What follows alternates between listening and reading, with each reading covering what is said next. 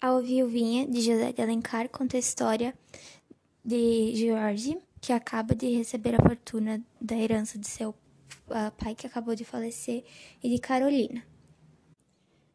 Um, George, uh, após receber a fortuna de seu pai, uh, gasta o dinheiro de forma irresponsável. E após um tempo de namoro de Carolina e Jorge, os dois resolvem oficializar o relacionamento em casamento. Um dia antes do casamento, Jorge descobre que perdeu todo o dinheiro. Então ele toma a drástica decisão de que vai se matar na manhã de sua noite de núpcias. Carolina uh, fica sem saber o que fazer e não sabia o motivo de seu marido ter tomado essa decisão.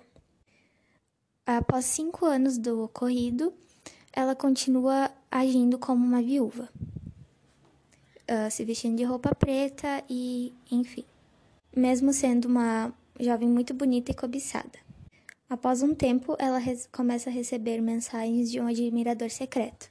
Então ela entra nesse dilema se ela vai querer seguir seu coração ou vai continuar devota a seu falecido marido.